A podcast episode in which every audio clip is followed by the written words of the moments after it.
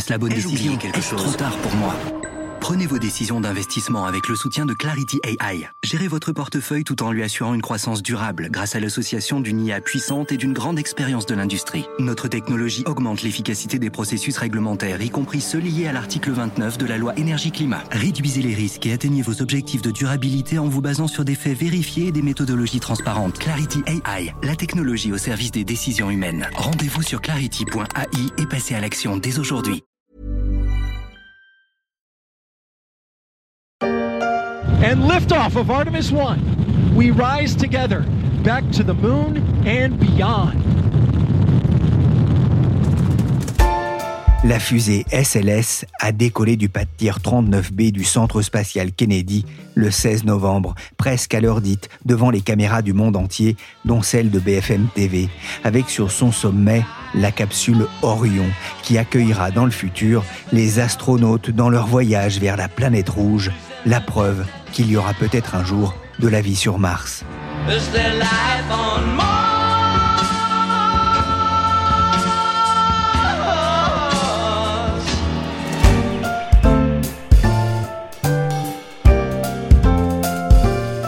Je suis Pierrick Fay, vous écoutez La Story, le podcast d'actualité des échos.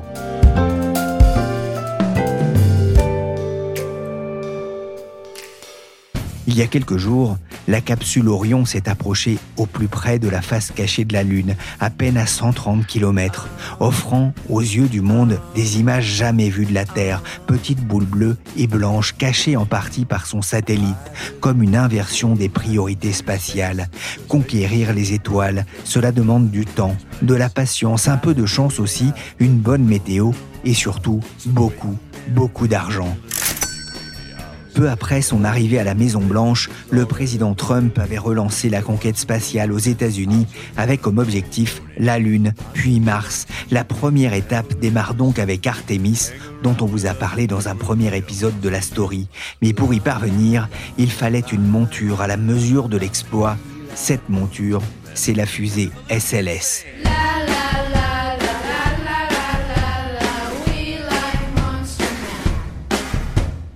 Le SLS signe le retour des États-Unis dans l'espace en tant que nation. Florian Motion est journaliste aux échos. Ces dernières années, euh, le spatial habité américain a surtout été incarné par des entreprises comme SpaceX, Blue Origin, etc.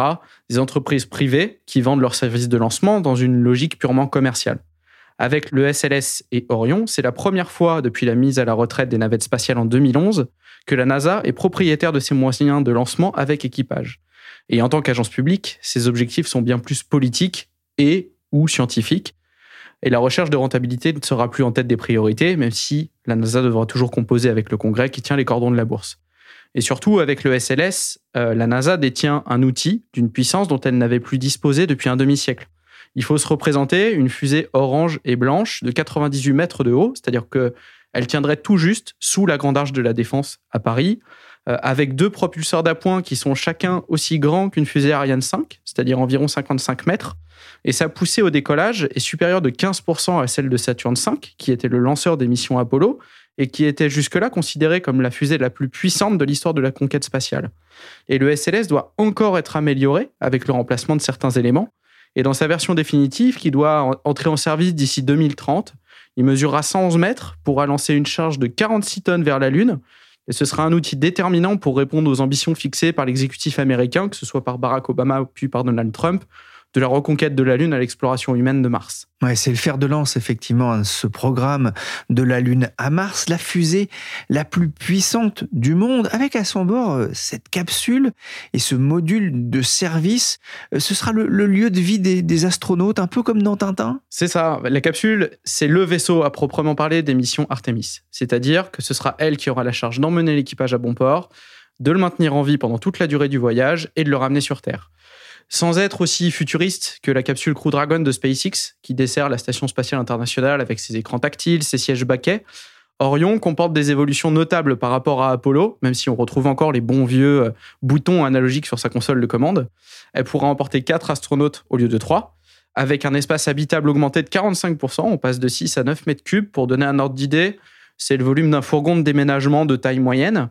Et surtout, il y aura une autre amélioration notable qui sera sans doute très appréciée par les astronautes, c'est qu'Orion sera équipé d'un espace toilette, puisque les astronautes du programme Apollo n'avaient à disposition que des petits sacs à stocker dans un coin de la capsule jusqu'au retour.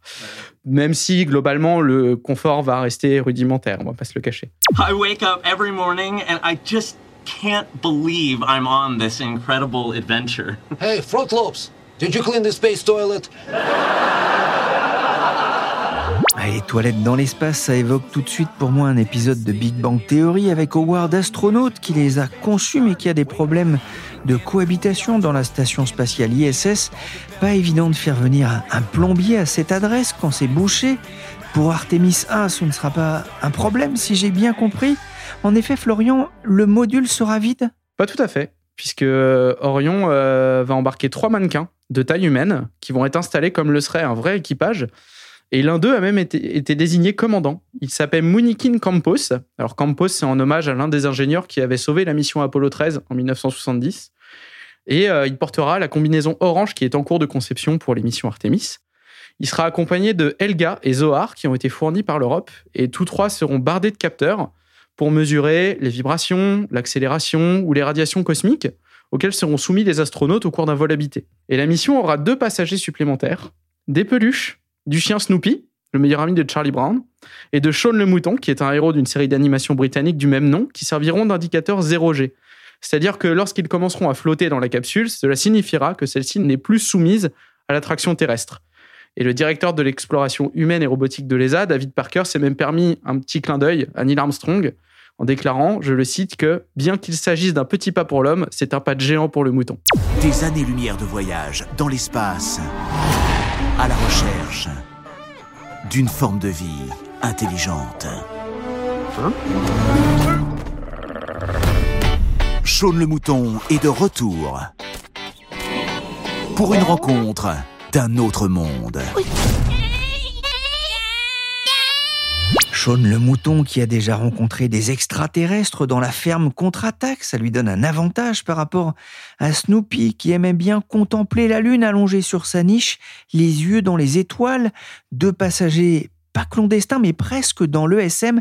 Et Florian, ce module de service, c'est aussi un objet de, de fierté européenne? Oui, absolument. Sans l'Europe, il n'y aurait pas de mission Artemis, puisqu'elle fournit cet élément critique de la mission. Le module de service qui est rattaché à la capsule assure sa propulsion, son alimentation en eau, en oxygène, le chauffage, sans lequel l'équipage serait soumis à des températures glaciales ou, à l'inverse, trop élevées, et l'alimentation en électricité grâce à des quatre panneaux solaires déployés une fois la capsule en orbite. En d'autres termes, il n'y aurait pas de survie possible sans le module de service. Airbus, qui a assuré la maîtrise d'ouvrage, a estimé que le SM était un chef-d'œuvre de technologie qui a été produit par 26 entreprises de 10 pays européens, qui a coûté tout de même 600 millions d'euros pour le premier exemplaire. Et c'est un objet de fierté, oui, mais c'est aussi une monnaie d'échange, puisque l'Europe a obtenu des places pour au moins trois de ses astronautes sur le programme Artemis. Le patron de l'ESA a déclaré récemment euh, vouloir une empreinte de pas européenne sur la Lune d'ici la fin de la décennie, ce qui n'est pas garanti à ce stade. On ne connaît pas encore les candidats au départ. Ce qu'on sait, c'est que Thomas Pesquet est déjà sur les rangs. Le défi pour cette mission, c'est pas seulement euh, l'alunissage, hein, c'est de se poser pour aller poser là aussi son pas sur la surface de la Lune. C'est aussi le redécollage et le retour sur Terre? C'est la partie la plus complexe et la plus risquée d'une mission lunaire. C'était déjà le cas des missions Apollo, où les premiers astronautes n'avaient même aucune garantie de pouvoir quitter la Lune en vie. C'est aujourd'hui l'élément le plus susceptible de faire dérailler le calendrier du programme Artemis puisque en 2021, la NASA a confié à SpaceX la mise au point d'un atterrisseur lunaire sur la base de son vaisseau Starship, un choix qui avait été très critiqué car particulièrement risqué, mais qui avait été aussi dicté par la frilosité du Congrès, qui a réduit considérablement les budgets et empêché la NASA de désigner un deuxième contractant par sécurité. Et euh, sur Artemis 3, qui est aujourd'hui officiellement prévu pour 2025, Orion est censé s'amarrer à Starship en orbite lunaire. Le vaisseau de SpaceX doit ensuite poser deux astronautes sur la Lune, et ensuite les faire redécoller pour rejoindre la capsule qui assurera le retour sur Terre. C'est un peu comme la fusée de Tintin, c'est-à-dire que le Starship se posera à la verticale et disposera d'un ascenseur pour accéder à la surface. Mais Starship est loin d'être au point, puisqu'il est censé voler pour la première fois cette année. Il est encore très loin d'être prêt pour l'accueil d'un équipage et encore plus loin d'assurer un atterrissage sur la Lune et un redécollage en toute sécurité, sachant qu'il faudra qu'il soit d'abord testé à vide avant d'emporter un équipage. Et le bureau de l'inspecteur général de la NASA a jugé récemment que le calendrier actuel est irréaliste estime que 2028 est une prévision plus acceptable pour le lancement d'Artemis 3. Et cette euh, hypothèse pourrait même être optimiste, puisque le même bureau a mesuré que sur les programmes spatiaux des 15 dernières années, il faut en moyenne 8 ans et demi entre l'attribution d'un contrat et un premier vol opérationnel, ce qui nous amènerait euh, avec SpaceX à 2029.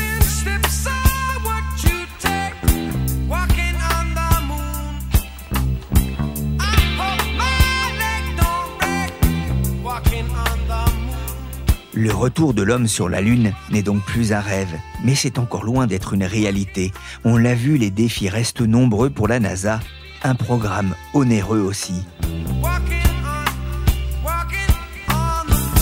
Bonjour Yann Verdeau. Bonjour. Vous êtes journaliste aux échos, spécialiste des questions scientifiques. Depuis 50 ans tout juste, personne n'a plus posé le pied sur la Lune. Pourquoi les États-Unis ont-ils relancé ce programme? Oui, en effet, Pierrick, ça fait 50 ans tout rond que les derniers humains ont touché le, régolithe euh, lunaire, puisque c'était euh, le commandant d'Apollo 17, euh, Eugène Cernan, et le géologue Harrison Schmitt, qui était d'ailleurs le seul scientifique à avoir été envoyé sur la Lune. Et donc ces deux hommes séjournèrent trois jours durant dans la vallée de Taurus Litro en décembre 1972. Alors pourquoi cette relance un demi-siècle après? On sait que c'est Donald Trump qui a remis euh, la Lune euh, à l'agenda de la NASA. En partie d'ailleurs, euh, sans doute parce que son prédécesseur Barack Obama avait décidé, lui, d'abandonner la Lune pour se focaliser sur Mars, et que Trump avait quand même un peu tendance à, prendre systématiquement le, contre-pied de, de ce qu'avait fait Obama. Pourquoi cette nouvelle aventure lunaire?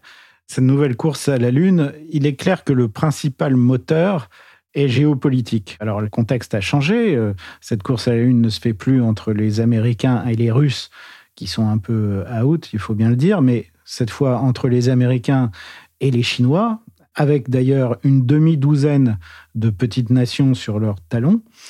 Et cette nouvelle course à la Lune, comme la, précédente, celle des années 60, est avant tout euh, une question géopolitique, c'est une question de prestige étatique.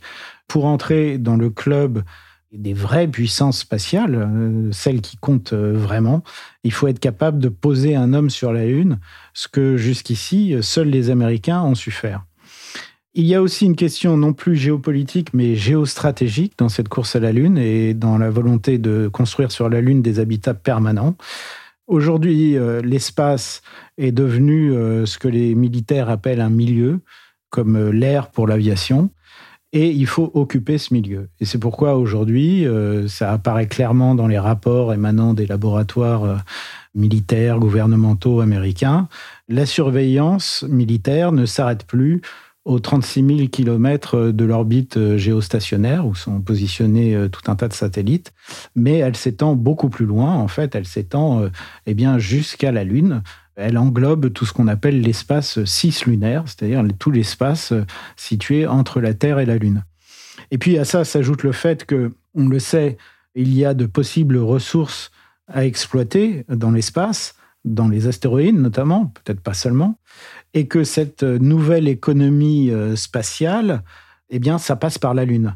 Parce que pour faire advenir cette économie spatiale, il faut déjà être capable de vivre plus ou moins longtemps hors du cocon de l'atmosphère et du champ magnétique terrestre. Et la façon la plus facile de démontrer qu'on en est capable, eh bien, c'est sur la Lune. Avant d'aller sur Mars, hein, j'imagine que l'objectif peut être final. Oui, effectivement, euh, Pierrick, vous avez tout à fait raison. Avant d'aller sur Mars, parce qu'il faut bien comprendre que pour la NASA, engagée à fond dans ce programme Artemis, l'objectif ultime, ça reste Mars, qui est mille fois plus loin de la Terre que la Lune. Et le programme Artemis, et notamment cette station orbitale lunaire Gateway, est vu comme une, manière de préparer euh, la longue odyssée de l'homme euh, vers Mars. La station lunaire servira peut-être de station relais même dans le, dans le voyage vers Mars. Et bon, pour le coup, l'aventure martienne sera sur un plan scientifique beaucoup plus riche, beaucoup plus excitante que l'aventure lunaire. Là, pour la Lune, il n'y a rien de scientifique en fait. Non, pour la Lune, euh, je vous dis, le principal moteur est clairement euh, géopolitique, géostratégique.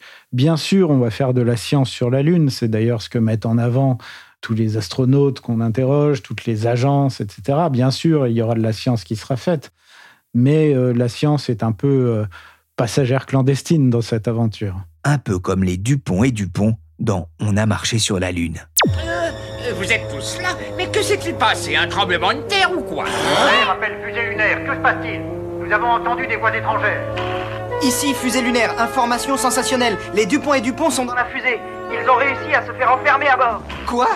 Oh non, c'est pas vrai Mais qu'est-ce que vous faites ici, mille millions de mille sabords Ce que nous faisons ici, eh bien, nous avions décidé de surveiller la fusée avant son départ. Et au fait, en parlant de départ, quelle heure est-il? Le module de laboratoire Mengtian a achevé son transfert de position vers son amarrage permanent à côté de la station spatiale chinoise.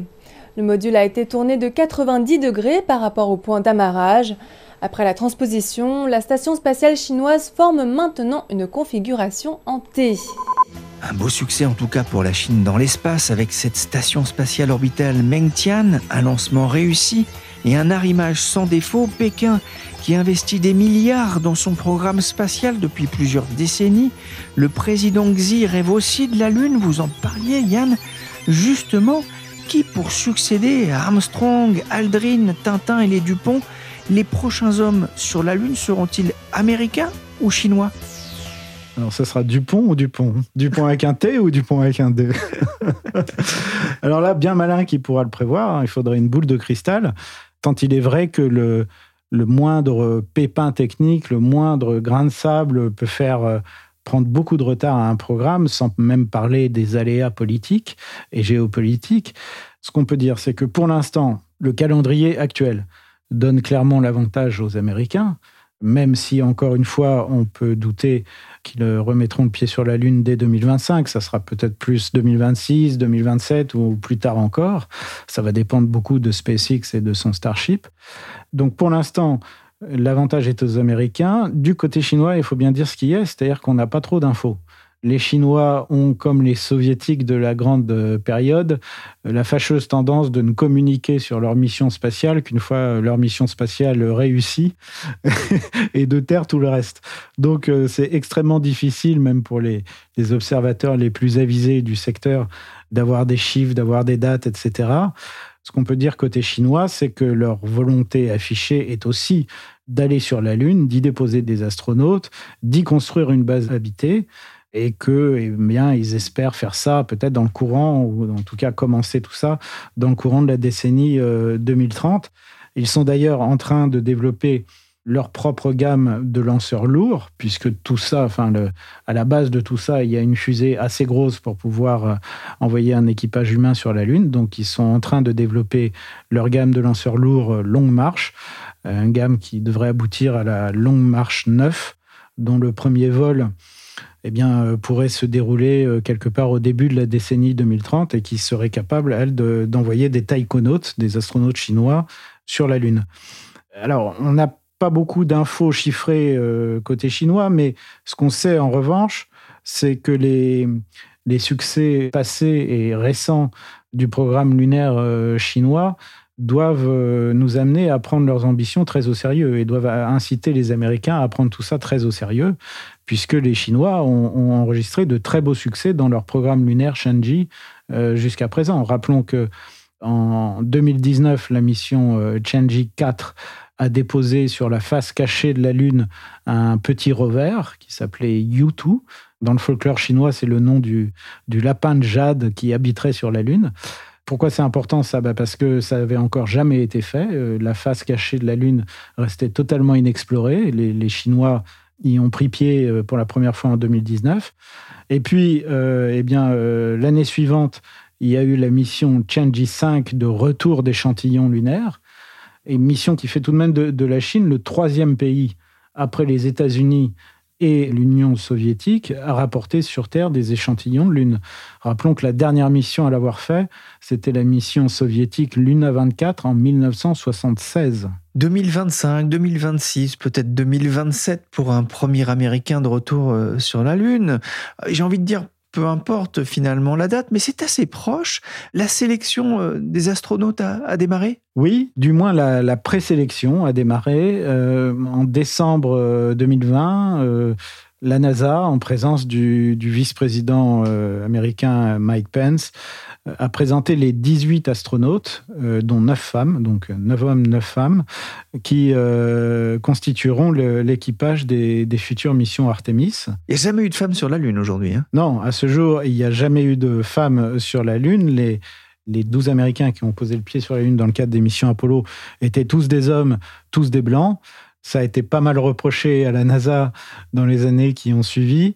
Et du coup, là, euh, euh, la NASA a pris l'engagement que euh, ben, les deux premiers astronautes qui descendront sur le, sol lunaire seront une femme et une personne de couleur. Donc, dans cette première sélection de 18 astronautes, une parité parfaite entre hommes et femmes. La NASA insiste sur le fait que ce n'est qu'une première génération, c'est la première génération des astronautes Artemis, que d'autres seront sélectionnés dans les années qui viennent et, n'exclut pas du tout d'ailleurs que parmi ces membres supplémentaires, eh on trouve des, astronautes d'autres pays, euh, qu'ils soient euh, évidemment euh, canadiens, européens, japonais, donc des astronautes venus des pays partenaires de la NASA dans cette aventure. Est-ce que le lieu d'alunissage est déjà connu? Oui. Alors, il n'est pas précisément arrêté, bien sûr, mais on sait que ce sera euh, près du pôle sud, et il y a beaucoup de raisons à cela. De tous les endroits de la Lune, le pôle sud est l'endroit, le, je ne dirais pas le plus habitable, mais le moins inhabitable. En effet, il n'y a qu'au pôle que les, futurs euh, lunariens, les futurs euh, sélénites, appelons-les comme on voudra, pourront échapper à l'alternance de 15 jours terrestres de lumière euh, suivi de 15 jours terrestres d'obscurité, puisque le jour, le jour lunaire dure 15 jours, la nuit lunaire dure 15 jours terrestres. Donc alternance de 15 jours, 15 jours, qui entraîne un, écart thermique énorme, un écart thermique de 300 degrés. Donc euh, c'est énorme et ça met à rude épreuve et les organismes humains et euh, des équipements électroniques des appareils. Au pôle sud, comme au pôle nord d'ailleurs, le Soleil reste toujours coincé au-dessus de l'horizon. Hein. C'est une sorte de lever de soleil perpétuel, donc euh, ce qui garantit d'avoir une température ni trop haute euh, ni trop basse, compatible avec le, bon fonctionnement des circuits.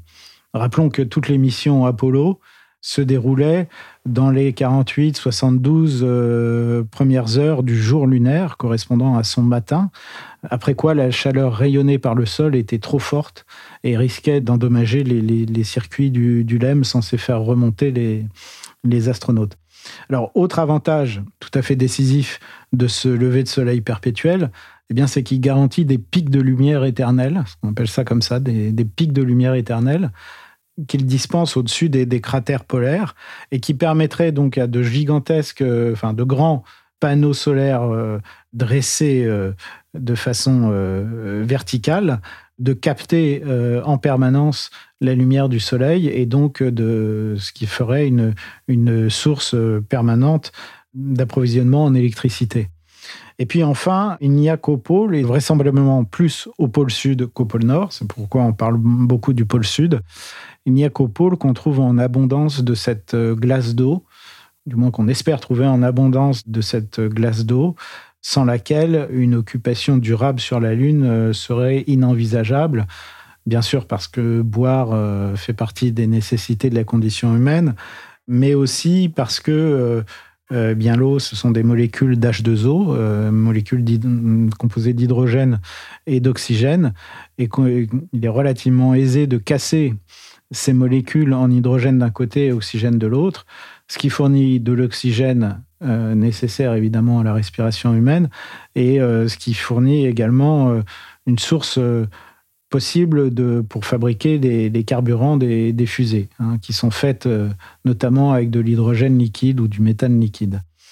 Donc cette recherche de glace d'eau s'inscrit dans, quelque chose de plus vaste et de tout à fait important qu'on appelle l'exploitation des ressources in situ, c'est-à-dire l'idée que pour habiter durablement sur la Lune, il faut d'une manière ou d'une autre être capable de se servir des ressources offertes par la Lune. Merci Yann Verdeau et merci Florian Motion, journaliste aux échos. On se quitte avec un morceau de la playlist d'Apollo 11, disponible notamment sur Spotify, Moon Moods, Les humeurs de la Lune de Samuel Hoffman, sorti en 1947, une époque où marcher sur la Lune relevait de la science-fiction.